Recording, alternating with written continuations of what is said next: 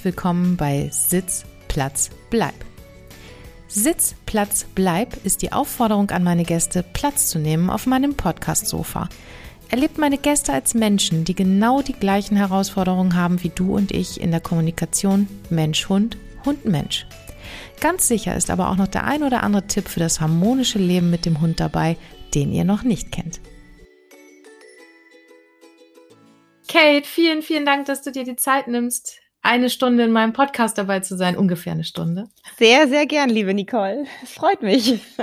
Ja, du bist ja in ganz vielen Projekten gleichzeitig tätig. Ähm, ich möchte aber den Hörerinnen und Hörern erstmal die Chance geben, dich ein bisschen kennenzulernen. Ich habe ein bisschen was vorbereitet, wie ich das mit okay. jedem Gast mache. Ja. Wenn irgendwas nicht stimmt, grätst du einfach rein und äh, ansonsten darfst du es abnicken. okay. Also du bist in Hamburg geboren. Richtig, in Fuhlsbüttel. In Fuhlsbüttel. In Fuhlsbüttel. Das, das können nicht so viele sagen, aber ich ja, weil meine Mutter ist Hebamme und hat natürlich eine Hausgeburt gemacht. Ah, ja. Cool. ja. Nach dem Abitur hast du Verhaltensbiologie studiert und danach Kulturanthropologie fast. und Zoologie. Ja, so also, ähnlich? also fast. Ja? Ich habe es gleich, tatsächlich gleichzeitig gemacht. Ich habe erst ah, okay. mit Biologie angefangen, fünf Semester, und habe dann eine Schwerpunktverlagerung gemacht zur Kulturanthropologie. Und dadurch ist eben halt dieses diese interdisziplinäre Studium entstanden. Also ich habe eine Kulturwissenschaft mit einer Naturwissenschaft kombiniert. Das war damals total angesagt, dieses interdisziplinäre und wurde unterstützt von den Professoren zu meinem großen Glück. Und dadurch konnte ich eben halt auch entsprechend das beides miteinander verbinden. Also die Verhaltensbiologie mit der Kulturwissenschaft. Okay. Du hast im Tierheim gearbeitet? Mhm, eine ja. Zeit lang? Genau, das also eine Zeit lang, also vier Jahre lang habe ich im Tierheim Süderstraße gearbeitet als Spätdienst und habe die Fundtierannahme gemacht und mich um Leute gekümmert, die dann vor der Tür standen und Fragen hatten und so weiter. Das war eine sehr interessante und sehr lehrreiche Zeit, sowohl zwischenmenschlich als auch in der Pflege von ganz, ganz vielen unterschiedlichen Tierarten. Hm. Ich habe das auch mal gemacht, tatsächlich, als ich so, ja, 17, 16, 17 war und ich wollte immer einen, einen Hund. Ich wollte schon immer einen Hund. Aha. Und es ging bei uns aber aufgrund der Wohnsituation einfach auch nicht. Und ich hatte eine Katze und das reichte mir irgendwie nicht. Und dann habe ich Tierheimhunde ausgeführt. Toll. Bin mit denen Gassi gegangen. Ja, das war Ach, toll. Super. Und habe meine Sonntagmorgene da verbracht und ausgemistet und äh, Zwinger sauber gemacht und ach, mit Tieren gekuschelt und so. Es war eine tolle Zeit. Das glaube ich. Und man nimmt so viel mit fürs Leben. Ne? Es ist echt ja. irre. Man, man, lernt so viel. Mhm. Gerade in das dem stimmt. Alter. Also ich, ich sage immer, mein Studium war super wichtig, aber äh, während dieser Arbeitszeit im Tierheim habe ich genauso viel gelernt. Ja, auch mit schwierigen Tieren, ne? Also es mhm. gab ja auch mhm. durchaus Hunde dabei, die oh, nicht ja. so einfach zu vermitteln waren und die einfach auch schon ganz schön Knacks weg hatten. Genau so sieht's aus, ja. Ja. Du hast einige Bücher geschrieben, da kommen wir nachher nochmal zu. Mhm. Und du moderierst Fernsehsendungen, du hast einen eigenen Podcast, du bietest Fortbildung an. Wie viele Stunden hat dein Tag, Kate? Wie geht das? Ich bin ja jemand, der seinen Job so liebt und dass ich, äh, ich bin ja selbstständig und jeder andere, der selbstständig ist und zu Hause arbeitet, kennt das ja, das verwebt sich so. Also mhm. ich äh, mache mir einen Tee, ich bereite Mittagessen vor, dann mache ich einen Podcast mit Nicole. Dann, äh, dann, wenn wir fertig sind, schreibe ich ein bisschen am nächsten Buch oder am Artikel. Also so ähm, habe ich eben halt, ich habe immer lange To-Do-Listen und liebe das, wenn ich Dinge wegstreichen kann. Ähm, okay. Habe langfristige Projekte, kurzfristige Projekte, aber ich mag das genau so. Also dieses abwechslungsreiche, sehr unterschiedliche, was ich mache, sowohl das Schreiben als auch das Fernsehen, als auch das Sprechen mit dir jetzt hier. All das mhm. macht mir einfach wahnsinnig viel Spaß und ich bin glücklich, dass ich das machen kann. Ja, man merkt es auch. Also du jedes Mal, wenn wir uns jetzt gesehen haben zum Hundekongress, irgendwie die Technik ausprobiert haben und du sprühst immer vor, vor Freude und äh, man, du, du, du, brennst richtig dafür. Das, yeah. das ist toll. Aber das kann ich nur zurückgeben, ist bei dir doch ganz genauso. ja, Gib's doch zu. Das ist das Thema, was uns anzündet. Also wir brennen ja. eben halt für ein bestimmtes Thema und das ist eben halt Hunde richtig verstehen, Menschen ermöglichen, ihre Hunde besser zu verstehen, eine tolle Beziehung zu ihnen zu führen, eine enge Bindung zu haben. Das ist etwas, was mich antreibt, äh, was mich mit, was mich wahnsinnig erfüllt. Ja, also ich glaube, das ist immer so, wenn man eine Mission so ein bisschen in seinem Herzen trägt, ähm, dann ist man mit Leidenschaft dabei. Und ich muss sagen, seit dem Kongress, seit den Vorträgen, also Leinenaggression war jetzt, habe ich total interessiert zugehört, betrifft mich aber ja nicht. Pubertät hatte ich mit Marc schon vorher stundenlang diskutiert, weil ich mhm. ja auch so einen kleinen Pubertierenden da hier zu Hause habe. Aber die, dein Vortrag mit der Bindung war, also ich gehe seitdem anders mit meinen Hunden spazieren. Oh, wie schön. Ja, ich, ich, ich gönne, gönne beiden wieder Einzelzeit mit mir. Das habe ich irgendwie im Winter total vernachlässigt. Also ich nehme mir wirklich den einen und gehe mit dem eine halbe Stunde, mhm. mach was und dann stamme ich mit den anderen. Und wir sind gestern über eine Wiese getobt zusammen. Schön. sensationelles Erlebnis. So richtig albern. So richtig blöd und albern, aber also meine Hunde, also der eine hat mich angeguckt und konnte es gar nicht glauben. Ja. Der, was stimmt mit ihr jetzt gerade nicht? Frühlingsgefühle. Ja, ich hatte einen Vortrag bei Kate und du musstest jetzt mitmachen. Dann hat er es verstanden, ne? Dann hat er ja, mitgemacht. Okay, genau. Ich glaube, der musste so ein bisschen üben. Der, ja. Äh, ja, das ist ja auch. Das hat so. viel Spaß gemacht. Da gibt es auch eine schöne Studie dazu, die gezeigt hat, dass Hunde so mit ihren Menschen spielen, wie sie es gewöhnt sind. Also das ist eben sehr, sehr unterschiedlich. Manche Leute mhm. sind eben halt eher exzessiv, albern, gehen aus sich raus, andere sind ein bisschen eher verhalten. Und da passen sich die Hunde in ihrem Spielstil an, genauso wie Hunde untereinander ja sich auch immer jeweils an die Persönlichkeiten, mit denen sie gerade spielen, auch anpassen. Also wenn es gut sozialisierte Hunde sind. Ja. Und so haben sie auch sich was angewöhnt mit uns Menschen. Das ist wie so eine eigene Spielkultur. Mir ist immer wichtig, dass jeder authentisch ist und das macht, wozu er Lust hat. Nur viele mhm. Menschen, habe ich so das Gefühl, deckeln sich selber so, weil ihnen das auch beigebracht mhm. wurde, ähm, so sehr kontrolliert aufzutreten, ähm, immer mit dem Hund und sich ständig irgendwie selbst zu hinterfragen und zu reflektieren. Das finde ich auch super. Aber das hemmt uns manchmal so ein bisschen in der Natürlichkeit. Und das ist mir was, was, was mir persönlich sehr wichtig ist, weil ich aus eigener Erfahrung immer wieder erlebe, wie schön es ist, wenn Menschen sich das zutrauen, zärtlicher, inniger, ein ähm, bisschen impulsiver, auch im Spielen zum Beispiel, alberner, so ein bisschen aus sich rauskommen. Weil genau dafür finde ich persönlich, haben wir auch Hunde, dass wir mal wieder ein bisschen die, unsere kindliche Seite zeigen dürfen. Das finde ich Also mir macht das, mir macht das viel Spaß. Man muss immer so kontrolliert und vernünftig sein im Alltag. Und hier haben wir mal die Gelegenheit, die sollten wir nutzen. Du hast es auf jeden Fall bei mir angezündet. Mal gucken, wo es noch hinführt. Ich werde es dir berichten. Du hast ja, du hast ja zwei Hunde, Kate. Äh, mhm. Die Erna, die inzwischen, ja. glaube ich, 16 Jahre alt ist. Habe ich das richtig recherchiert? Mhm, ist im Januar 16 geworden, also jetzt fast schon 16,5. Ja. Wahnsinn. Mhm. Und Nox, der ist sieben. Genau. Nox ist ein Jack Russell Terrier, wenn ich das richtig identifiziert habe. Fast. Also seine Fast. Mutter ist tatsächlich ein reinrassiger Pudel, Kleinpudel. Oh, okay. Ja, und sie hat sich, glaube ich, auch ein bisschen gewundert, als Nox rauskam. Aber das passiert eben, wenn man sich mit dem Dorfterrier einlässt, ne? Ah ja, gut. Ja. Aber er, er, ist, er sieht sehr süß aus. ja, das finde ich auch. Was, was macht die beiden aus? Erzähl mal ein bisschen über Erna die haben wir ja noch nicht so, die, also mir ist sie im Fernsehen noch nicht so präsent. Nox nee. ist ja deutlich präsenter, ja. ne?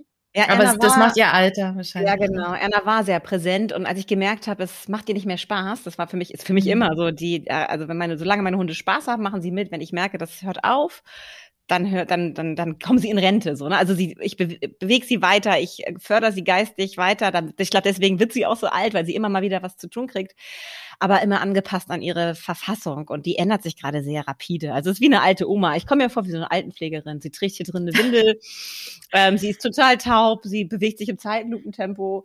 Aber da passe ich mich eben an und das war einfach nichts mehr für sie. Deswegen ist sie jetzt schon seit ein paar Jahren raus. Nox ist ihr Nachfolger, also eigentlich schon seit sieben Jahren. Also hat es langsam abgenommen und Nox Einsatz immer mehr zugenommen. Und Erna ist ein, ach, Erna, ich glaube, am Ende meines Lebens, wenn ich auf meine ganzen Hunde zurückblicke, werde ich sagen, von Erna habe ich am meisten gelernt. Mhm. Weil Erna war das größte Mistvieh. Ah. was ich je hatte. Die hat mich so an meine Grenzen gebracht. Das ist eben Husky-Mischling. Ja, gut. Ich in meinem ganzen Leben nie wieder mir einen Husky anschauen. Aber ich habe, also sie hat mir so viel gezeigt, wozu Hunde in der Lage sind ähm, und wie man vorausschauend handeln muss, um so einen Hund auch überhaupt führen zu können. Mhm. Und ich mhm. habe einfach, sie hat mich unglaublich geschult in meiner Fähigkeit, Hunde zu lesen und schnell zu reagieren und vorauszudenken, was der Hund gleich machen könnte. Also das habe ich alles von ihr. Also sie war eine tolle Lehrerin und sie hat mich wirklich wahnsinnig gemacht. Ich habe sie oft verflucht, aber sie hat mich immer wieder überrascht. Sie hat gelernt, mit fünf Monaten Fenster aufzumachen. Auf so eine oh. Idee, auf so eine Idee würde Nox nie kommen. Wir hatten damals, haben wir in so einem alten Bauernhaus gelebt mit so einer relativ simplen, sage ich mal, Fenstermechanik. Trotzdem, Nox ist ein super braver Kerl, der will immer nur Mamas Liebling sein. Erna, Erna hatte damals sich gelangweilt, ich war mit zwei kleinen Kindern beschäftigt, sie wollte raus, dann macht sie eben das Fenster auf. Aber wirklich so, wow. dass man das nicht gesehen hat, also ohne Kratzer und alles. Ich habe lange gebraucht, um zu verstehen, wer bei mir immer die Fenster aufmacht und warum dann der Hund rausspringt. Das war im Erdgeschoss, ne? aber trotzdem, also dieser Hund ist hochintelligent gewesen mit einer wahnsinnig starken kriminellen Energie. Aber herrlich. Also Erda ist einfach großartig. Und sie hat so unheimlich flauschiges Fell. Und sie ist wahnsinnig empathisch. Also tatsächlich, mhm. das ist bei Nox. Nox beschränkt sich seine Empathie auf seine engsten Menschen, die er kennt, also mhm. die Familie und die engsten Freunde. Alle anderen Menschen interessieren ihn einfach wirklich nicht. Die ignoriert mhm. er auch richtig. Ist mir immer ein bisschen unangenehm. Aber so ist er. Und Erna ist so, hallo, wir kennen uns noch nicht. Schön, dich kennenzulernen. So.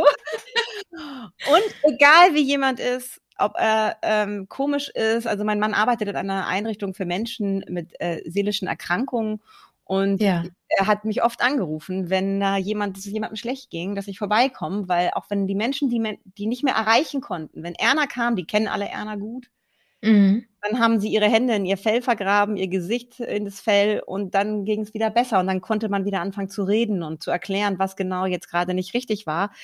Ähm, und das Krasse war, also wir sind mit, also äh, Erna kommt in den Raum, da sind viele Menschen und sie sieht sofort, wem es nicht gut geht. Und zu dem geht sie hin. Also sie hat, sie hat so dieses beides in ihrer Brust. Ne? Sie ist ein totales mhm. Mistvieh, ganz klarer Opportunist. Immer gucken, wie komme ich zu mehr Fressen, mehr Freiheit, alles Mögliche. Aber wenn es drauf ankommt, ein extrem empathischer Hund, der so vielen Menschen echt richtig geholfen hat. Also ich kriege bis heute Gänsehaut, wenn ich an so ein paar Momente denke.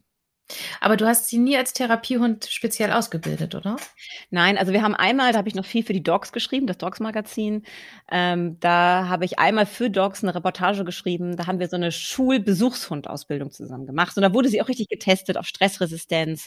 Äh, ne? Und wie, wie komme ich damit klar in einem engen Raum mit vielen Menschen und es klimpert irgendwas ganz laut und so. Und Erna ist eben halt so der Typ, oh, da ist was runtergefallen, was ist denn das? Also sie ist so ein Hund, mhm. der sehr schwer aus der Ruhe zu bringen ist.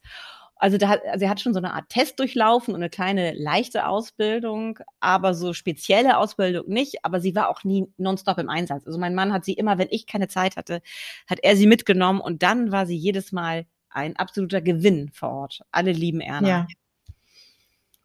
Toll. Und ja. mit Nox ist das anders. Der, ja. der, Menschen sind okay, aber ich brauche sie nicht. es kommt manchmal vor, dass ich Nox nicht mitnehmen kann, was er natürlich unmöglich findet, wenn ich auf Reisen gehe. In seiner, in seiner Welt ist er unabdingbar. Er muss überall dabei sein. Und dann mhm. packe ich meinen Koffer und fahre ohne ihn. Das ist für ihn natürlich jedes Mal ziemlich schlimm. Und dann nimmt mein Mann ihn mit zur Arbeit und das ist für ihn nicht schön. Also er ist dann wirklich im Büro und er ist zwar freundlich, aber sehr distanziert zu allen. Eigentlich guckt er die ganze Zeit sozusagen auf seinen Handgelenk, ne? wenn er jetzt ein Mensch wäre. Wann gehen wir jetzt? Ist jetzt, ist jetzt vielleicht Feierabend? Können wir jetzt zurück? Also es ist für ihn kein Optimalzustand. Er liebt es, zu Hause mit mir zu sein oder mit mir unterwegs zu sein. Ähm, mhm. Fremde Menschen, die ihn anfassen wollen, findet er echt doof. Mhm. Witzigerweise habe ich genau auch so zwei Exemplare. Mein mhm. älterer Carlo, der wird jetzt sieben, der ist genauso wie Erna, wie du es beschrieben hast. Ja. Der ist immer dabei, den kann ich mit jedem Hund zusammenpacken. Entweder ordnet er sich unter oder er sagt auch mal Bescheid, aber immer liebenswert. da habe ich nie Sorge. Und auch mit Menschen, den lasse ich auch mit kleinen Kindern zusammen natürlich immer kontrolliert. Ja, ja. Aber, mh. aber bei Sherlock, mh, nein, der braucht mhm unser Zuhause, mein Mann und mich. Das ist toll. Und wenn er mit mir jeden Tag ins Büro fahren kann, ist super. Aber wehe, ich lasse ihn zu Hause. Oh. Dann sitzt er schon an der Terrassentür und fragt, mhm. wann ich wiederkomme. Ja, ja. Und sonst fremde Menschen, ja, pff, wenn er sie kennt, ist es okay, aber hm, Mhm. Aber ist es nicht schön, so unterschiedlich sind sie eben. Total. Ne? Da bin ich auch so froh, dass in der Persönlichkeitsforschung jetzt so viel ge ähm, geforscht wurde in den letzten Jahren. So ist ja immer noch für viele Menschen, die mit Tieren äh, wenig zu, also mit anderen Tieren nicht, nicht so viel zu tun haben wie wir in unserem Alltag, dass sie wie, die haben Persönlichkeit. Das ist immer noch etwas, was viele mhm. Menschen verwundert. Und das empfinden sie dann als Vermenschlichung oder wir sind zu nah dran an unseren Tieren. Aber nein, jeder, der mit Hunden, mit nein. Pferden, mit Katzen lebt, kann davon ein Lied singen, wie unterschiedlich die Tiere sind. Sogar innerhalb einer ja. Rasse. Ich meine, du hast zwei Labradore, ne? Ähm, ja. Und trotzdem, klar. Und also das ist die, die Rasse, über, über der Rasse steht immer noch die Persönlichkeit. Ja, und selbst in, in einem Wurf, also ich habe ja eine Freundin, die züchtet ja auch Labrador, mhm. von der habe ich ja auch meinen Labrador. Und selbst in einem Wurf mit zehn Hunden sind alle unterschiedlich. Mhm. Es ist, also Carlos Schwester zum Beispiel, die ist total piesig, die liegt immer rum und andere Hunde, ja. Und Carlo ist eher der Macker, der dann sagt, ey, was machen wir jetzt als nächstes? Mhm. Also es, die mhm. beiden sind völlig unterschiedlich und haben dieselbe Mutter, denselben Vater, sicherlich ja. ein anderes Zuhause, aber gut, darüber könnten wir jetzt wahrscheinlich Stunden ja. philosophieren, wie das miteinander zusammenhängt. Ja, aber du siehst es eben halt auch, es ist einfach Persönlichkeit. Das ist einfach so. Ja, manche, manche, wie bei uns Menschen ja auch. Ich bin eher so die touchy Person und bin, ich sage mal, ich bin der Golden Retriever unter den Menschen. Ich freue mich wirklich über jeden, den ich neu kenne. Also ich bin wirklich auch interessiert, deshalb bin ich auch Journalistin, weil ich so neugierig bin immer auf alle.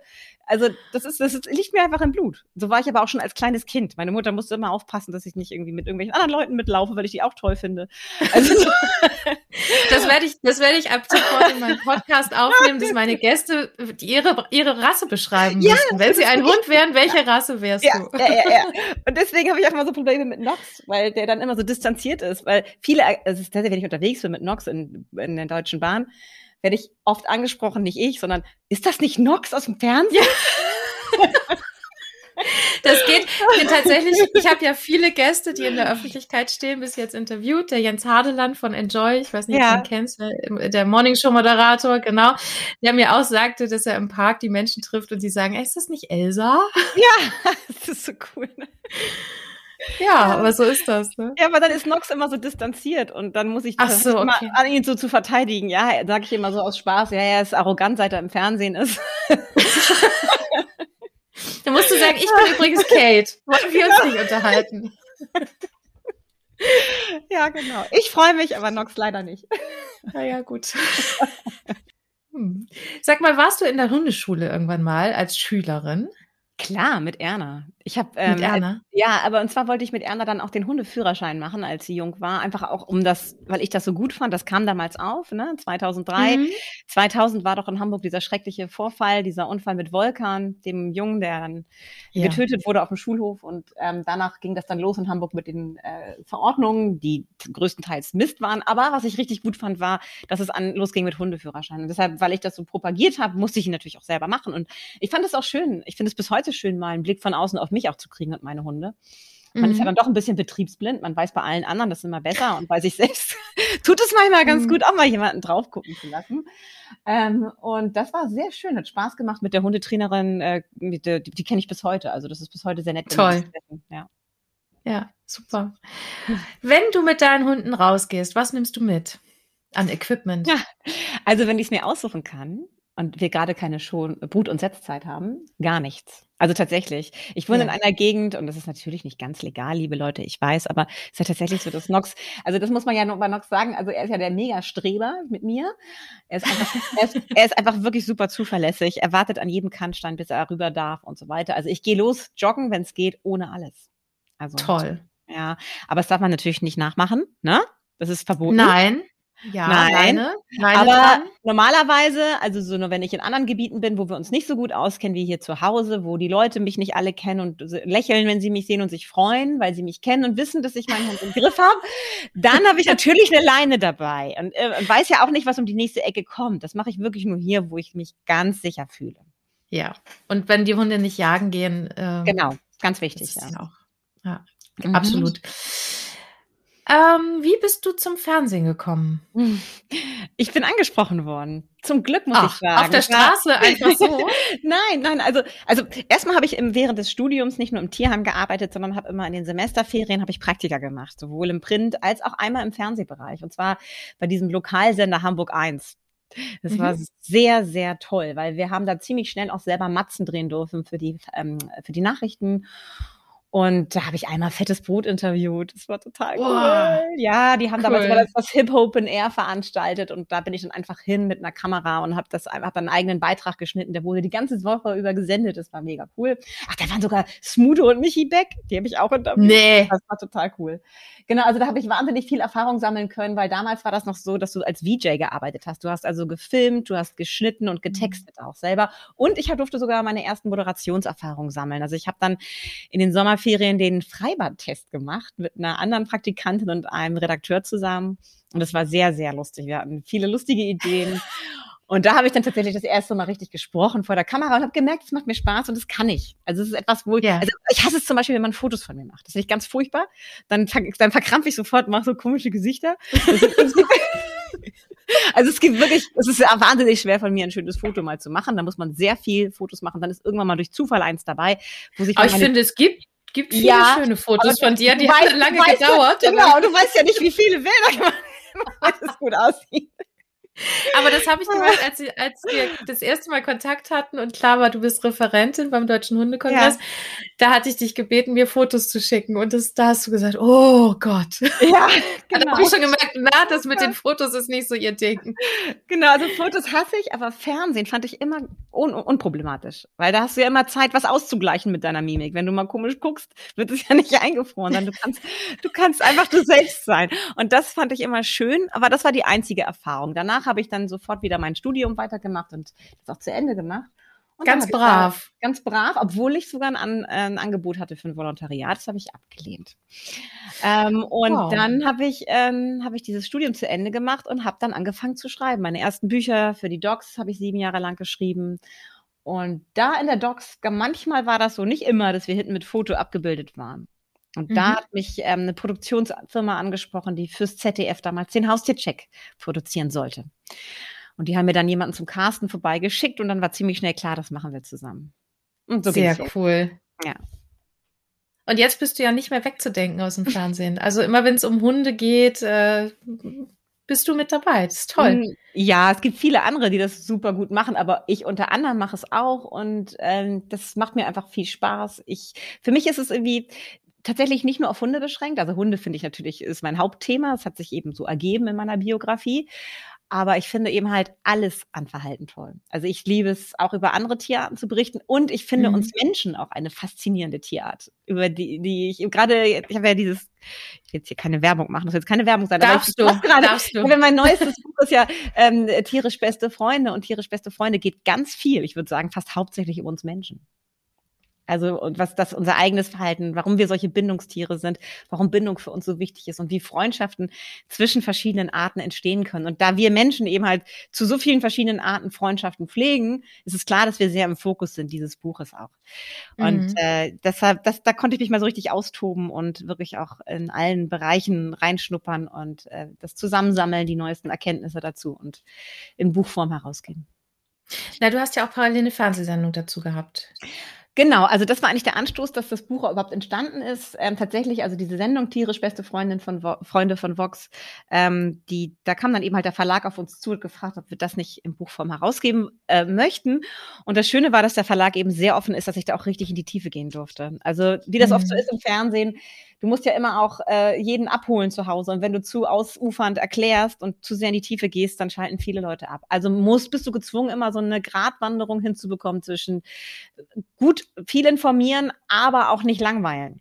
Für die, denen das vielleicht mhm. much ist. So. Also du musst sie ja alle mitnehmen. Und hier in dem Buch habe ich die Möglichkeit, alles nochmal so richtig tief zu analysieren, zu erklären, wie kommt es zustande, dass ich eine Gans und ein Schwein, also zwei Tierarten, die zwei völlig verschiedenen Tierklassen angehören, also den Vögel und den Säugetieren, dass die beiden sich so befreunden, dass sie am allerliebsten Zeit miteinander verbringen und das sogar dem Kontakt zu Artgenossen vorziehen, obwohl sie den haben könnten. Also die Gans ist lieber bei der Sau und die Sau ist lieber bei der Gans. Wie ist Verrückt, sowas oder? Möglich? Ja, genau. Und das finde ich eben halt so faszinierend und das zeigt uns, wie, wie was für eine tolle Erfindung Freundschaft ist und dass Freundschaft etwas ist, was nicht auch für uns Menschen wichtig ist, sondern für sehr, sehr viele Tierarten. Bleiben wir mal kurz bei dem Beispiel, die Sau und die Gans. Wie, wie haben die sich denn kennengelernt? Wie ist das passiert? Mhm. Ja, das ist tatsächlich häufig so, dass wenn zwei unterschiedliche Tierarten sich anfreunden, dass häufig die Bedingungen künstlich sind, sage ich mal in Anführungsstrichen. Also, mhm. was kennt ja jeder zu Hause, wenn er eine Hund, eine Katze hat und die verstehen sich gut, die kuscheln zusammen und sind enge Freunde, spielen zusammen, entwickeln auch wieder hier ihren eigenen Spiel, Stil, passen sich aneinander an. Und bei der Gans und dem Schwein war das so, dass die beide äh, Sicherstellungen waren aus schlechter Haltung und dann waren die eben halt im Tierheim gelandet und dann haben sie gesagt, naja, zwei Bauernhoftiere packen wir mal zusammen. Und wahrscheinlich war es so, dass die am Anfang wohl eher sich mehr taxiert haben und dann langsam gemerkt haben, ey, die ist in Ordnung und die ist auch in Ordnung. Und dann ist die räumliche Distanz geringer geworden. Die haben also die Individualdistanz hat sich verkleinert und die sind immer mehr zusammengerückt. Das ist aber nicht so, dass es unbedingt auch jedem, bei jedem bei jeder Gans und bei jedem äh, Schwein so passiert wäre, da muss man auch schon die richtige Persönlichkeit mitbringen. Also es musste schon mhm. eine Bonnie sein und eine Möp-Möp, genau wie bei uns Menschen auch. Auch wir sind vielleicht starten an der Uni neu und lernen neue Leute kennen, aber wir befreunden uns nicht mit jedem innig. Es muss mhm. schon das Gegenüber zu uns passen. Dann fangen wir an, uns wahrzunehmen und uns eng anzufreunden. Ähm, und so war das auch bei den beiden. Also es, die Situation hat es so ein bisschen erzwungen, aber die Persönlichkeiten müssen passen zueinander. Und das war hier gegeben. Und jetzt leben sie eben auf so einem veganen Tierhof, wo überhaupt nichts von ihnen verlangt wird, wo sie überall hingehen können. Das ist echt so wie im Paradies. Also jeder, der sich dafür interessiert, sollte, sollte das mal googeln. Erdlingshof, richtig toll. Die Arbeit, die die machen. Und da laufen die Tiere eben halt ziemlich frei rum. Alle können eigentlich hingehen, wo sie wollen entscheiden sich aber tatsächlich immer wieder füreinander und halten sich bevorzugt in der Nähe voneinander auf. Und so ist eben halt diese besondere Freundschaft entstanden, die mich tatsächlich besonders berührt hat. Also jeder, jeder, der da Interesse hat, sollte das mal googeln tatsächlich und dein Buch lesen, definitiv. Aber wo wir gerade bei den Büchern sind, dein Buch ähm, Erziehung, Beziehung, Bindung mhm. oder umgekehrt. Äh, mm, ja, erzähl mein Lieblingsbuch. Oh, wie schön, das freut mich. Ja, wirklich. Ja, das war halt tatsächlich auch das erste Buch, was ich, was ich von dir gekauft ja. habe. Und ich habe es irgendwie so, ähm, ja, ich habe es aufgesogen, ich habe es durchgelesen mhm. und ich äh, habe mir eigentlich gewünscht, dass ich es schon vor meinem zweiten Hund gekauft hätte, oh. weil ich hätte tatsächlich ein paar Sachen anders gemacht. Mhm. Aber äh, erzähl uns mal, was in dem Buch äh, passiert. Du bist da viel mehr drin als ich. Aber das Gute nochmal schnell, um dich zu trösten, Hunde sind ja so wahnsinnig sozial flexibel. Und auch selbst wenn man mal irgendwie ein paar Sachen sagt im Nachhinein, oh, das hätte ich mal anders machen sollen oder so, hätte ich mal nicht auf den oder die gehört. Ich höre ihn da dabei Hintergrund. ja, ja, der bellt gerade. Ich muss ihn, glaube ich, gleich mal reinlassen. Ach, der will rein. Ja klar, der will dabei ja, sein. Ja, der will rein. Warte kurz. Ja, hol ihn mal rein. Das geht ja gar nicht. Ich sitze ja hier in, in unserem Gästezimmer. Ah, okay. Und äh, da ist nämlich so ein Bett, wie du siehst. Und äh, jetzt geht, geht, das große Gewühle nämlich los. Das ist jetzt die nächste Baustelle. Es wird kurz im Haus. Ah, das Schöne ist ja, Nicole, dass hier alle, die zuhören, sind ja selber Hundehalter und kennen das alle genau. genau, genau. Ich schneide das jetzt auch nicht raus. Nee, das finde ich genau. Es muss ja immer alles authentisch sein. Das finde ich gerade schön. So, wir ja. waren bei deinem Buch. Genau. Ja, nee, und ich wollte, ich wollte dich erst nochmal beruhigen, weil das ist ja so, das kennt jeder, das kenne ich auch. Man, ich, immer wieder gibt es neue Erkenntnisse, sage ich mir, ach, guck mal, hätte ich doch gar nicht damals so drauf achten müssen. Es geht ja auch so oder so. Das ist, wenn du grundsätzlich ein guter Mensch bist und mit deinem Hund das fein machst, ähm, verzeihen Hunde uns so viel. Und wir, guck mal, was wir alle unseren Hunden verzeihen. Das muss man ja auch mal sagen, ne? Mhm. Wie, wie, Entschuldigung, wie arschig die sich oft verhalten und trotzdem haben wir sie weiter lieb. Also wir sind auch sozial sehr flexibel und tolerant, vor allem sozial tolerant. Und das sind Hunde aber auch gerade deswegen glaube ich eben halt auch, dass Hunde und Menschen so gut zusammenpassen, unter anderem, mhm. weil wir beide eigentlich als Arten sozial sehr tolerant sind. So, aber jetzt äh, zu der Frage, was war jetzt die Frage? Die Frage, die Frage war äh, der Inhalt des Buches. Erziehung, ja. Beziehung, Bindung. Mhm. Kannst du es zusammenfassen? Mm, ja, also es, ähm, wir, also es ist ja nicht mein Buch ausschließlich, sondern das habe ich mit meinem Co-Autoren Udo Ganzloser geschrieben und unsere, unsere Motivation war eben einmal zu dem Thema Bindung im Tierreich, aber vor allen Dingen eben halt auch Bindung zwischen Mensch und Hund, einmal den aktuellen Forschungsstand zusammenzufassen, gerade weil in diesem Bereich noch so viele Mythen kursieren und ähm, weil immer noch in vielen Hundeschulen Sachen propagiert und beigebracht werden, die tatsächlich Gift für die Beziehung sein können. Also ich dramatisiere das jetzt mal ein bisschen. Wie gesagt, Hunde mhm. sind sehr sozial tolerant, aber es werden immer noch Tipps gegeben, die einfach mittlerweile überholt sind, von denen wir wissen, dass das so nicht passend ist. Das sind dann äh, Theorien, die irgendwelche Menschen sich mal ausgedacht haben und für schlüssig erachtet haben, weil es bei uns Menschen Sinn macht. Aber das heißt nicht, dass es für den Hund Sinn macht. Und ganz häufig sind diese Theorien, diese äh, Überlegungen von irgendwelchen ähm, äh, Menschen, Hunde, die eben halt Hundetrainer sind, äh, wenn die, wenn die die an Menschen ranbringen, an die Hundehalter dann äh, transportieren, dann haben die Hundehalter häufig das Gefühl, das widerspricht aber meinem Gefühl, meiner Intuition. Eigentlich mhm. möchte ich das gar nicht machen, aber dieser Experte sagt mir, ich soll das so machen, also mache ich das so. Und dann machen die das wochenlang, monatelang, jahrelang so und verhalten sich die ganze Zeit gegen ihr eigentliches Gefühl. Ein schönes Beispiel ist zum Beispiel dieses, komme nach Hause und ignoriere deinen Hund. Du darfst ihn nicht begrüßen. Weil wenn du ihn begrüßt, dann dreht er immer mehr auf. Dann ist, klar, wenn man den Hund falsch begrüßt und total überdreht ist, dann dreht natürlich mhm. auch der Hund auf. Aber wir wissen eben halt heute durch unterschiedliche Studien, dass einmal mit Streuner-Studien, dann aber auch mit Studien unter Laborbedingungen, komme ich gleich nochmal vielleicht eher näher drauf, dass Hunde, dass das Begrüßungszeremoniell ähm, nicht dazu dient, ähm, Bindung zu etablieren, sondern es ist sozusagen der Kern einer Bindung zwischen Mensch und Hund, ist sich zu begrüßen. Also wenn du Hunde untereinander be beobachtest, äh, Streunerhunde zum Beispiel, äh, gibt es ja auch mittlerweile viele schöne Studien zu. Und die, die ähm, Führer, also die Anführer dieser Gruppe, das ist meistens sehr schwer zu erkennen, wer überhaupt ist jetzt hier die Führungspersönlichkeit in der Gruppe, weil die alle so nett miteinander umgehen. Mhm. Ähm, aber woran man sie deutlich erkennen kann, ist, wenn die nach Hause, also zurückkommen in die Gruppe, ähm, jetzt klingelt es bei mir an der Tür. ja, dann. Äh, ich bin gleich wieder da. Moment. Mach doch die Tür auf. Sorry, Nicole, jetzt bin ich wieder da.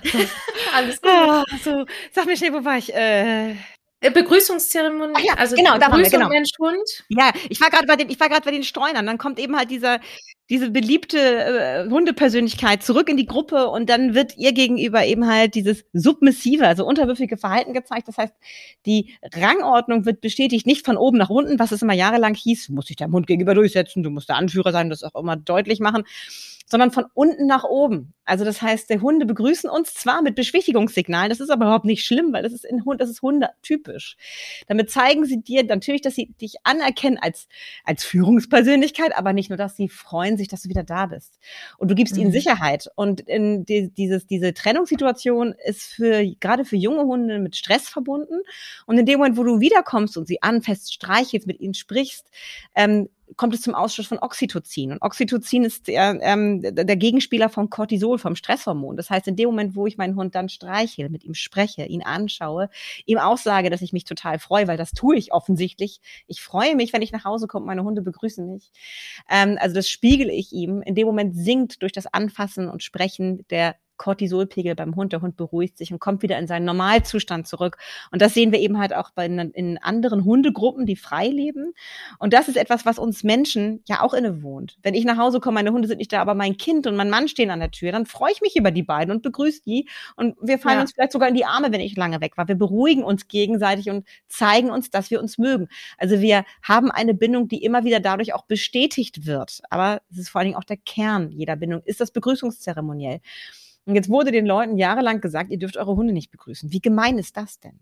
Also mhm. erstmal für mich als Mensch, aber auch für den Hund. Weil für ja. Hunde ist das wirklich so ein bisschen so, ich meine, stell dir vor, Nicole, wir beide treffen uns morgen zufällig, bist du zu Besuch in Lüneburg, ich laufe durch die Stadt, du bist da, wir sehen uns und dann hebe ich nicht meine Augenbrauen, sondern gehe einfach nur an dir vorbei dann mhm. würdest du denken, ey, Kate kam mir bis eben noch ganz nett vor, aber irgendwie ja. ein, irgendwie ist sie auch ein bisschen merkwürdig. Ne? Ja. Also es würde dir vielleicht in deiner anfänglichen Sympathie, die du vielleicht für mich hegst, würde dich das verunsichern. Also die, die anfängliche Beziehung, die wir gerade aufbauen, wir, würde einen ganz schönen Cut kriegen. Und Menschen, die sich so verhalten, verhalten sich merkwürdig. Und mhm. Menschen, die sich so Hunden gegenüber verhalten, verhalten sich für Hunde merkwürdig. Das ist Gift für die Beziehung. Das kann ausgeglichen werden durch andere Sachen im Alltag, aber es verunsichert den Hund. Irgendwann gewöhnt er sich dran. Aber am Anfang verunsichert ihn das massiv. Und das war Udo und mir wichtig, hier aufzuklären, und verschiedene, ja, also das, das Buch basiert eigentlich auf Wissenschaft und arbeitet sich durch verschiedene Themenkomplexe, die uns im Leben mit Hund begegnen, also sowohl die Lebensphasen eben als auch bestimmte Alltagssituationen arbeiten wir durch, um auf dieses Thema hinzuweisen. Was ist da eigentlich der Kenntnisstand der Forschung? Ja, ich finde es so schön, dass die Basis zwar wissenschaftlich ist, aber es ist so geschrieben, dass man es so weglesen kann. Also es, hm. man muss da keine Dankeschön. Scheu haben. Ich kann es jedem ah, empfehlen. Das freut mich. Dieses Buch. Ja, wirklich. Weil, weil, weil es einem die Augen öffnet über so viele Dinge. Und ich will mm. nochmal auf eins zurückkommen. Das hatte ich, glaube ich, in irgendeiner Podcast-Folge schon mal mit einem Gast dass so viele Hundeschulen, ah, mit Marc war das, ähm, da hatten wir über das Schema F gesprochen, also mhm. die Hundetrainer, die dann, die, die ja vielleicht auch frisch aus der Ausbildung kommen und eine Methode gelernt haben oder viel Erfolg mit dieser Methode schon hatten und das produzieren auf, auf jeden Mensch mit jedem Hund. Mhm. Und meine Erfahrung ist, ich mache ja ganz viel Dummy-Training dass das nicht funktioniert. Weil, mhm. wie du sagst, ich habe Menschen dabei, die beim Fuß gehen eben nicht das Futter treiben können oder was auch immer. Und es funktioniert nicht. Und du, ich finde, das macht einen guten Hundetrainer aus, dass der immer guckt, was passt zu dem Mensch mit dem Hund. Richtig oder? so. Ja, stimme ich total ja. überein. Also das wäre ja auch langweilig. Stell dir mal vor, wir könnten eine Methode auf alle anwenden. Das geht ja nicht, weil wir haben es ja nicht nur mit unterschiedlichen Menschenpersönlichkeiten zu tun, die ganz unterschiedliche Hintergründe haben, wo sie herkommen, was sie sich wünschen, mhm. auch für ihr Leben mit Hund. Das ist ja auch ganz unterschiedlich. Für den einen ist es wichtig, ganz viel mit seinem Hund zu arbeiten und zu leisten und auch nach außen vielleicht irgendwas zu zeigen. Für der andere will einfach nur ein entspanntes Zusammenleben haben. Dann muss ich das finden, dass, dass die beiden sich, also dass der Hund hat vielleicht aber andere Erwartungen. Der möchte schon auch ein bisschen gefördert werden und mhm. eine, eine Aufgabe haben im Leben und dann muss ich die beiden zusammenbringen, sodass sie sich treffen und zusammen glücklich werden. Und wenn ich dann eine Erwartungshaltung an alle stelle, dann werden alle unglücklich. Das passt dann vielleicht für, für den 23. und den 52., aber nicht für den Rest dazwischen. Also ich ja. muss, ich muss in der Lage sein, als guter Hundetrainer, finde ich, muss man die Menschen lieben. Genauso wie man die Hunde liebt. Du musst, ja. das, das, das höre ich immer wieder so. Also ich bin Hundetrainer geworden, weil ich kann nicht so mit Menschen, aber mit Hunden kann ich voll gut. Aber dann, das, dann, dann funktioniert das nicht so gut. Das funktioniert vielleicht mit manchen wenigen, aber du musst, du musst eine Begeisterung dafür in dich tragen, Menschen zu erkennen, so wie sie ticken, sie abzuholen, so dass sie dich auch verstehen und sie zu infizieren mit der Liebe für diesen individuellen Hund, weil die Hunde an der Seite dieser Menschen sind ja eben halt auch das alles äh, Individualisten. Und selbst ja. wenn sie wie bei dir zwei einer Rasse angehören, sind sie so unterschiedlich und du musst sie ganz anders motivieren zur Zusammenarbeit oder Dinge sind ihnen auch unterschiedlich wichtig. Auch hier wieder, also man mhm. muss auch hier als gerade als Hundetrainer finde ich diese wahnsinnig hohe soziale Flexibilität an den Tag legen. Und ich finde es gut, wenn man einen theoretischen Hinterbau hat, ganz wichtig auch als Hundetrainer Erfahrung und Wissen. Aber letztendlich musst du bei jedem Mensch-Hund-Team wieder neu gucken. Ja. Kate, ich habe eine Kategorie in meinem Podcast Entweder-Oder-Fragen. Ich habe okay. schon die Sorge, dass das äh, schwierig wird, weil die letzten Fragen, die ich an meine Gäste stellte, die konnten sich immer nicht entscheiden. Okay. Ich bin gespannt, wie das bei dir ist. Okay. Zehn Fragen. Ja. Ah, die erste ist City oder Bauernhof? Wo du gerne lebst. Das ist lebensphasenabhängig. Im Moment würde ich sagen Bauernhof. Okay. Barf oder Trockenfutter? Oh, jetzt werde ich gleich gesteinigt. Oh nee, okay, okay. das sollst du nicht. Aber ich bin tatsächlich ein sehr bequemer Mensch. Und wie gesagt, Erna ist 16,5 und hat ihr Leben lang noch Fertigfutter gekriegt. Und sie kriegt sowohl Dose als auch trocken. Also von daher Trockenfutter. Auf gar keinen Fall barfen. Also ich habe ich hab schon Schwierigkeiten gehabt, für meine Kinder Essen zuzubereiten. Dann, dann, war ich so froh, dass es für Hunde solche praktischen Lösungen gibt. Sonst, hätt, sonst hätten es meine Kinder auch gekriegt, wenn es das für Kinder gegeben hätte. Oh Gott. Ja, ich habe ja, also ich habe auch, Carlo hat für sein Leben lang Trockenfutter bekommen bisher. Ja. Und ähm, Sherlock, der ist so ein bisschen magenproblematisch, da Verdauung und so. Ja, und klar. Ein, ein guter Freund von mir hat mir geraten zu barfen. Seitdem gibt es bei uns tiefgefrorenes Fleisch in der Tiefkühltruhe, zur Freude meines Mannes.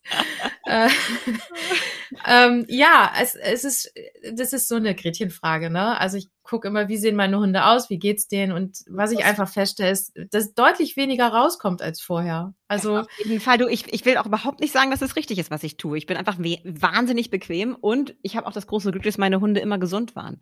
Hätte ja, ich mal so das einen futtersensiblen Hund gehabt, dann hätte ich mich auch bewegen müssen so ein bisschen und mal in eine andere ja. Richtung gucken müssen, aber das ist mir zum Glück erspart geblieben bis jetzt. Toi toi toi. Ja, toi toi toi. Kaffee oder Tee? Das ist wiederum eine Tagesfrage, Tagesfrage, Nico. Also einfach ist es hier nicht bei mir. ich habe das schon gemerkt. Ich wusste es aber vorher. Ich bin ja halbe Engländerin und ich bin so, na, bei mir kam direkt nach Muttermilch kam Tee. Und deswegen brauche ich morgens zum Aufwachen, macht mein Mann mir einen Tee mit Milch. Oh. Und dann stehe ich erst auf. Aber dann gibt's Kaffee.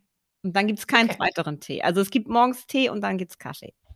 Genau, bei mir ist genau umgekehrt. Morgen gibt's, ah, morgens gibt's Kaffee und dann im Laufe des Tages Tee, aber ohne Milch tatsächlich. Ah, okay. ähm, der Bachelor oder Germany's Next Topmodel? Oh, weder noch.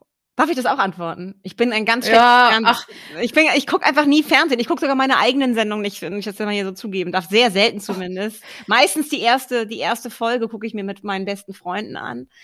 Ähm, und sonst, ich, ich ähm, guck, wenn dann mal eine, eine, Serie mittlerweile. Das darf ich gar nicht sagen, wenn man selber im Fernsehen ist, ne? Es ist tatsächlich etwas, was, was ich, ich das mache ich ja schon mein Beruf, weißt du? Und wenn ich dann in meiner Freizeit ja. mir auch noch sowas angucken würde, das würde ich, und bei, das, nee, sorry, da kann ich nicht mitreden, weil ich das selber tatsächlich noch nie geguckt habe. Ist das schlimm? Ja, ne? Nö. Okay. Nein. Ich, aber ich glaube, ich streiche die Frage aus meinem äh, Fragenrepertoire, weil die Antwort kriege ich öfter. Wir sind, wir sind nicht die Zielgruppe, Nicole. Nein, es ist tatsächlich lustigerweise ist diese Frage entstanden durch Jens Hadeland. Das war ja mein erster Interviewgast mhm. für den Podcast. Mhm. Und der, ich weiß nicht, ob du die Morning Show ab und zu mal hörst bei Enjoy, der spricht mit seinem Partner Andreas Kuhlage immer mhm. über Germany's Next Top Model, weil der guckt es dann immer. Muss und er Jens Hadeland, ja, und Jens Hadeland hasst es. Der, so, okay. der hasst es. Deswegen da war das so eine lustige Frage, die ich dachte, die passt, aber ich streich die, glaube ich, jetzt. Agility oder Dog Dance? Auf jeden Fall Agility. Dusche oder Badewanne? Oh, Nicole. Ey, ich liebe Badewanne. Ich habe mich gerade durchgesetzt. Wir haben ein neues Bad und ich wollte unbedingt oh. eine Badewanne und mein Mann wollte das nicht mehr. Und dann habe ich mich durchgesetzt, weil ich brauche ab und zu mal im Winter, wenn ich draußen lange mit den Hunden unterwegs war und komme nach Hause und es ist Sonntag und ich Herrlich. Zeit, dann will ich in die Wanne. Das ja. muss sein. Und dafür brauche ich die. Für dieses dreimal, viermal im Jahr. Fand er doof, aber ich fand's wichtig. Ja, Geht mir auch so. Camping oder Wellnessurlaub? Camping. Bist du auch Camping-Profi? Nein, aber ich habe es geliebt, als meine Kinder noch, die sind jetzt ja schon groß leider, ich freue mich auch, dass sie so groß sind, aber, aber als sie noch klein waren, war das immer so schön auf dem Campingplatz. Dann haben sie da irgendwie in Frankreich sofort irgendwelche Belgier, Holländer, Franzosen, Italiener kennengelernt und sind dann da, ohne sich gegenseitig wirklich zu verstehen, über den Campingplatz getobt. Und dann hat man dann wieder zusammen mit einer französischen Mama abgewaschen und versucht ein bisschen sich zu unterhalten und ist so in Kontakt miteinander gekommen. Und als, äh, als das dann vorbei war und wir irgendwelche Ferienwohnungen gemietet haben, war alles viel luxuriöser und geiler, aber man hat nicht mehr so viel Kontakt zu den anderen Leuten gefunden. Mm, das war einfach immer so so schön beim Campingplatz. Ich mag das. Und das ungezwungene Schöne. Und dann nachts schlurfst du da mit deinen Flipflops zum Klo mit der, mit der, mit der Klopapierrolle unterm Arm und triffst dann nochmal wieder jemanden irgendwie. Ich finde das herrlich. Es ist so anders als das normale Leben, dass es dadurch so super erholsam ist. Und wie gesagt, man lernt die tollsten Menschen kennen auf diese Reise. Ja. Und deswegen bin ich eigentlich ein Campingmensch, obwohl ich es jetzt schon lange nicht mehr gemacht habe. Weil jetzt sind meine Kinder eben groß und wollen in Ferienhäusern sein. Mensch, ärger dich und nicht oder Monopoly? Mensch, ärgere dich nicht, weil das schneller zu Ende ist. Ich hasse Gesellschaftsspiele. Da muss, da muss man so lange still sitzen und oh nee, ich will mich ja, lieber unterhalten. Das glaube ich, dass das nicht dein ist. Ich muss mich bewegen. Aus. Ja, genau. Sushi oder Pommes? Pommes. Obwohl Sushi hm. schon geil ist, aber ich, äh, ich liebe Pommes tatsächlich. Aber nicht alle. Sie müssen klein und knusprig sein. Ja, definitiv. Und mhm. Mayo und Ketchup muss bei mir oben drauf ja. sein. Definitiv. Ja, auf jeden Fall. Chips oder Schokolade? Ach. Äh, nachmittags Schokolade, abends Chips. Ja, sehr gut, so mache ich das auch. Guck mal, so schnell sind zehn Fragen vorbei. Echt, das war's schon. Oh, ich will noch mehr. Es ja. macht Spaß. Wir wiederholen irgendwann nochmal das Interview, da kriegst du zehn neue Fragen. Okay. Erinnerst du dich an irgendeine lustige Hundebegegnung? Oder besondere Hundebegegnung? Ja, ja. Es hat ein, ein, ein, ein großer Jagdtackle hat mich mal sehr beeindruckt. Rudi. Ähm, wir haben ähm, viele Jahre in, in, in, so einem Gutshaus gewohnt ähm, im Umfeld von Lüneburg und das war so, das, da ging der Garten direkt in den Wald über und das war Jagdsaison und der Typ hat wahrscheinlich irgendwie Fährte aufgenommen und hat seine Leute nicht mehr wiedergefunden und dann ist er zu uns. Ich kam irgendwie mit den Kindern, da waren die noch klein, irgendwie vom Kindergarten irgendwie da nach Hause geschlurft und Erna rannte so vor und begrüßte da freundlich einen Dackel, der bei uns an der Haustür saß. der wartete da auf uns, als, als würde er da wohnen. Und ich so, hey, wer bist du denn? Und er so, ja, ich würde gern rein und was zu fressen kriegen, wenn es okay ist. Und dann bin ich mit ihm rein und habe ihm was von Ernas Futter abgegeben. Und dann hat er sich in Ernas Körbchen gelegt und hat darauf gewartet, nee. dass, ich seine, dass ich seine Besitzer ausfindig mache. Und dann habe ich im Tierheim angerufen, meine Nummer hinterlassen und bei der Polizei und dann irgendwann war es abends und wir saßen auf dem Sofa und hat er sich zu uns aufs Sofa gelegt und so auf den Rücken uns seine riesigen Eier gezeigt und hat dann da gewartet immer noch und dann irgendwann endlich kam dann irgendwie sein Besitzer, den abgeholt, natürlich ein Jäger. Das war natürlich. so ein cooler Hund. Ich fand den so großartig. Diese hohe soziale Intelligenz der Hunde wurde mir nochmal so richtig schön vor Augen geführt. Also Rudi werde ich nie vergessen, wie der ganz gezielt darauf gesetzt hat, er muss einfach zu irgendwelchen netten Menschen gehen, die werden dafür sorgen, dass er wieder nach Hause kommt.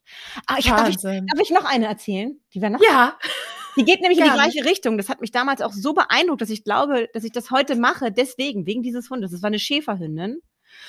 Und die, ähm, da war ich, oh Gott, da war ich in der zwölften Klasse und auf dem Weg zur Schule und hatte eine Physikklausur auf äh, mir bevorstehen, weil Gruselfaktor hoch zehn für mich. Und dann habe ich glücklicherweise diese Schäferhündin gesehen am Bahnhof in Rheinbeck. Und die war total verschlammt und dreckig und saß an der Treppe, wo die Menschen hochkommen, die von den, aus den Zügen aussteigen. Mhm. Saß sie und hat diese Menschen immer angeguckt, die aus den Zügen kamen. Und dann habe ich diesen Hund eine Zeit lang beobachtet und habe gemerkt, die wartet auf jemanden, den sie kennt. Ja. Sie sucht jemanden, den sie kennt, die hat sich verlaufen. Und dann habe ich mich oh so in ihre Nähe gesetzt, eine Zeit lang. Irgendwann hat sie mich wahrgenommen und habe ich sie angesprochen, ist sie zu mir gekommen. Und da habe ich mir in so einem Kiosk so ein, so ein Seil ausgeliehen und habe sie, dann bin ich schön in den Bus wieder nach Hause, hatte ja eine gute Ausrede, ne? Musste nicht zur Physik. ich musste nicht zur ne? Schule. ich meine, wenn das keine Ausrede ist, ne? Und dann bin ich mit ja. dieser Hündin nach Hause gefahren und habe auch dann wieder Polizei, Tier, Tierheim und so. Und die hat sich, die hat, ist nicht mehr von meiner Seite gewichen, bis ihre Menschen gekommen sind. Die haben eben halt irgendwie eine 20 Kilometer weiter weg gewohnt. Auch die ist irgendwie beim Jagen irgendwie abgehauen, hat nicht mehr nach Hause gefunden.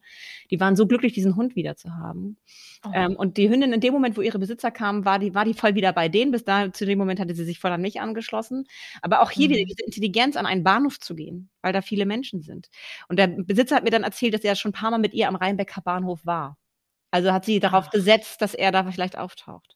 Und ich weiß nicht, wie viele Stunden ja sie da schon gesessen hat. Aber auch hier wieder, genau wie Rudi, hat mich diese Hündin wahnsinnig beeindruckt in, der, in ihrer sozialen Intelligenz und dann auch mitzugehen, mit einem Menschen Vertrauen zu fassen und darauf zu setzen, die helfen mir jetzt. Hatten ja auch Glück, hat ja fun funktioniert. Und die haben mir damals als Dankeschön 50 Mark gegeben. Das war für mich eine wahnsinnige Summe. Und davon mhm. habe ich mir das Buch Der Wolf von Erik Ziemen gekauft. Das ist auch eines der Bücher, die ich bis heute sehr schätze.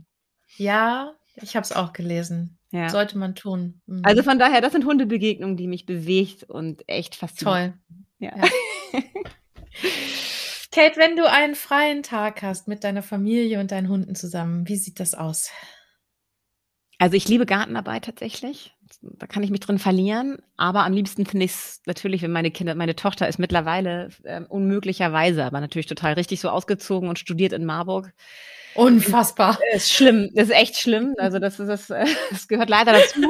aber da, da habe ich echt, dass mein erstes Kind das auszieht. Ne? Und, äh, aber mhm. sie macht es super. Sie hat überhaupt keine Trennungsproblematiken, ich eher.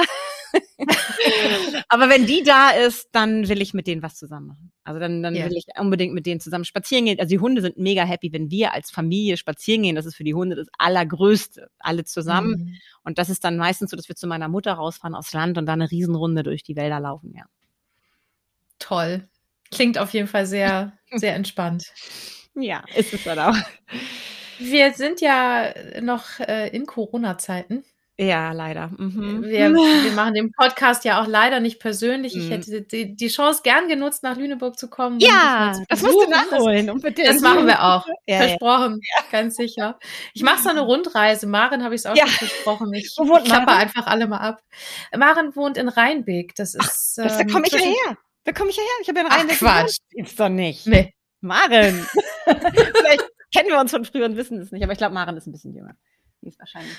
Weiß ich nicht. Vom, also, nach mir die Schule verlassen. Kann sein. Ich weiß auch gar nicht, ob sie da groß geworden ist. Ich weiß nur, so. dass sie da jetzt lebt. Okay. Also ich fahre dann von Kiel nach Rheinbeck und dann fahre ich ja, weiter nach Lüneburg. Das ist eine schöne Runde. Mhm. Mhm, genau. Das machen wir. Äh, wie bin ich jetzt drauf gekommen? Jetzt habe ich den Faden verloren. Corona äh, war? Wir Corona, genau, Corona. Ja, wir sind in Corona-Zeiten, genau. Ähm, deswegen nehmen wir den Podcast jetzt ja auch übers Internet auf. Ähm, ich hätte dich gern persönlich besucht. Was siehst du für Schwierigkeiten auf uns zukommen zum Thema Hunde? Hundemassen, Hundemenschen. Äh, äh wir, ich habe es in einigen Podcast-Folgen ja schon thematisiert. Mhm. Menschen, die jetzt gerade Hunde einen Hund haben möchten, weil der alte Hund verstorben ist oder weil sie einen zweiten Hund dazu haben möchten und einfach alle Züchter so überlaufen sind, dass sogar Deckmeldungen gar nicht mehr auf den Homepages äh, veröffentlicht werden, weil die Züchter 10, 20 Anfragen am Tag haben. Was ist da draußen los? Wie schätzt du das ein? Also die Leute, die schon Hunde hatten und jetzt vielleicht einen zweiten dazu haben wollen, die Erfahrung haben, die tun mir einfach nur leid, dass sie jetzt so lange warten müssen. Ich mache mir viel ja. mehr Sorgen um die Leute, die unbedacht aus, äh, ach, ich habe doch jetzt gerade Zeit, so ohne sich mhm. groß vorbereitet zu haben, dann keinen Hund finden, weil alle eben keine mehr haben. Und dann, ähm, weil sie, weil ihnen einfach das Grundwissen fehlt, woran erkenne ich eine gute Tierschutzorganisation, woran erkenne ich kriminelle Vermehrer, ja. ähm, blauäugig oder vielleicht auch aus Bequemlichkeit. Ähm, Hunde sich kaufen, aus die, die schlimm in Anführungszeichen produziert wurden, ähm, wahnsinniges Hundeleid verursachen, diese Vermehrer und das auch noch unterstützen mit ihrem Geld. Plus diese Hunde hier leben bei Menschen mit, mit dem Päckchen, was sie zu tragen haben, eine schlechte Sozialisierung, schlechte Frühprägung beim, bei ihrer Mutter, viel zu viel Stress in den ersten Lebenswochen, zu Menschen kommen, die nicht wirklich viel Ahnung haben oder gar keine Ahnung haben. Hundeschulen haben alle zu. Also, dass wir hier äh, Probleme haben mit Hunden, erstmal mit viel zu viel Hunden demnächst und mhm. schlecht erzogenen, schlecht sozialisierten Hunden, die Probleme verursachen werden und vielleicht dazu führen, im Endeffekt, also erstmal davon abgesehen, dass sie mir wahnsinnig leid tun, diese Hunde, ähm, dass wir vielleicht eine Verschärfung bei Hundegesetzen haben, die uns allen, ähm, also äh, zu Lasten fallen werden. Das ist jetzt das Horrorszenario, was ich mir ausmale. Ich hoffe selber, dass es nicht so schlimm kommt, aber ich denke mal, das ist zu erwarten. In dem Moment, wo sich unser Leben wieder normalisiert, dass eine, eine, Flut ins Tierheim zu erwarten ist und dann aber auch viele Hunde bei Menschen leben, die das einfach nicht im Griff haben und nicht überschauen können, dass der Hund ein wahnsinnig anspruchsvolles soziales Wesen ist, das intensiv sozialisiert und erzogen werden muss, damit es in diese Gesellschaft passt und hier in dieser Gesellschaft auch ein möglichst gutes Hundeleben führen kann. Weil ein mhm. Hundeleben an, der, an kurzer Leine ist kein schönes Hundeleben. Hunde müssen in der mhm. Lage sein, soziale Kontakte zu pflegen, zu moderieren. Und das müssen sie lernen dürfen. Und das funktioniert gerade nicht so, wie es aussieht. Hm. Aber was denkst du bei, bei also ich, ich weiß es bei Sherlock zum Beispiel, der findet andere Hunde irgendwie ganz interessant. Also Mädchen mhm. vornehmlich ja. jetzt gerade. Komisch. ja, bestes Alter. Ja. Aber aber er, er braucht die auch nicht. Also ich habe immer ja. so das Gefühl, ja, so ein Hund, ja gut, mhm. da kommt jetzt einer, ich check mal ab, ist das ein mhm. anderer Rüde, dann baue ich mich mal ein bisschen auf oder ist eine mhm. Hündin, dann mache ich mich irgendwie mhm. ganz sexy gerade. Mhm. Aber pff, ich nehme dann mal kurz Kontakt auf, aber dann brauche ich die nicht unbedingt. Genau, auch hier wieder wie bei uns Menschen. Für manche Menschen ist Gibt's das total auch, ne? wichtig. Es gibt die Party-People, die sich über alle freuen und alle kennenlernen wollen. Und es gibt Leute, die sagen, ey, komm, ich habe jetzt hier meinen Freundeskreis und das reicht mir jetzt auch. Ja. Und ganz also Sherlock ist definitiv keiner ja. von den Party-People. Ja.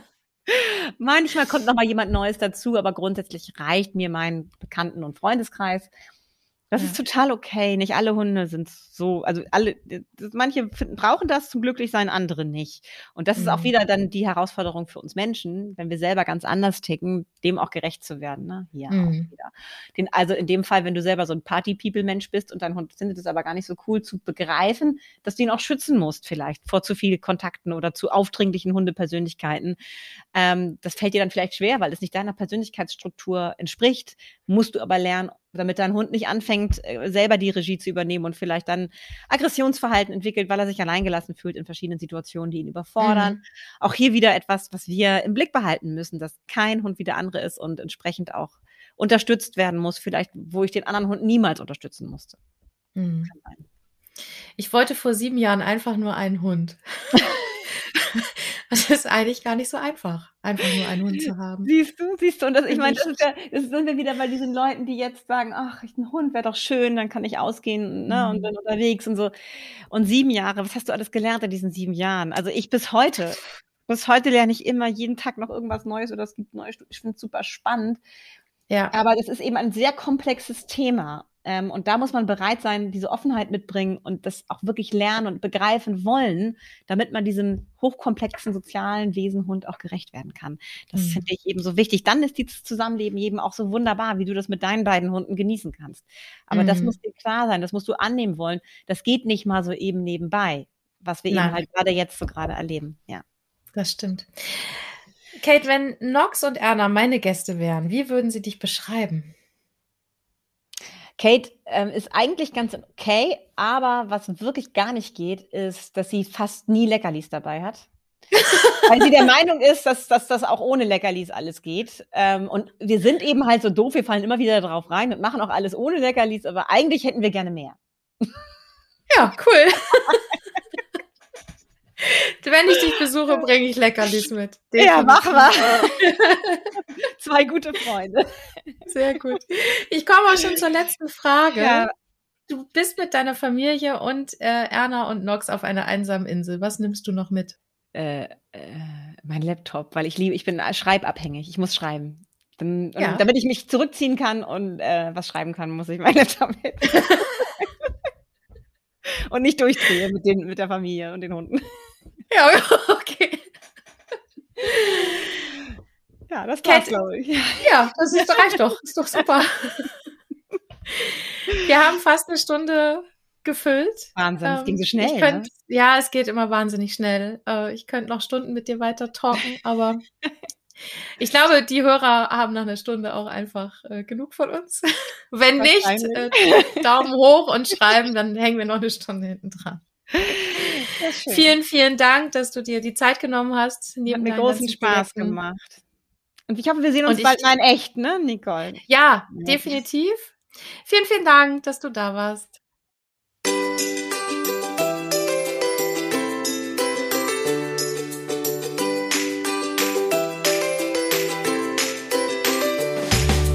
Sitz, Platz, Bleib ist ein Podcast des Deutschen Hundekongresses. Ihr findet uns auf www.deutscher-hundekongress.de oder auf Instagram und Facebook. Ich bin Nicole und freue mich jetzt schon auf meinen nächsten Podcast-Gast und natürlich auf euch. Schaltet wieder ein, wenn es heißt Sitz, Platz, Bleib. Bis dahin, habt eine schöne Zeit.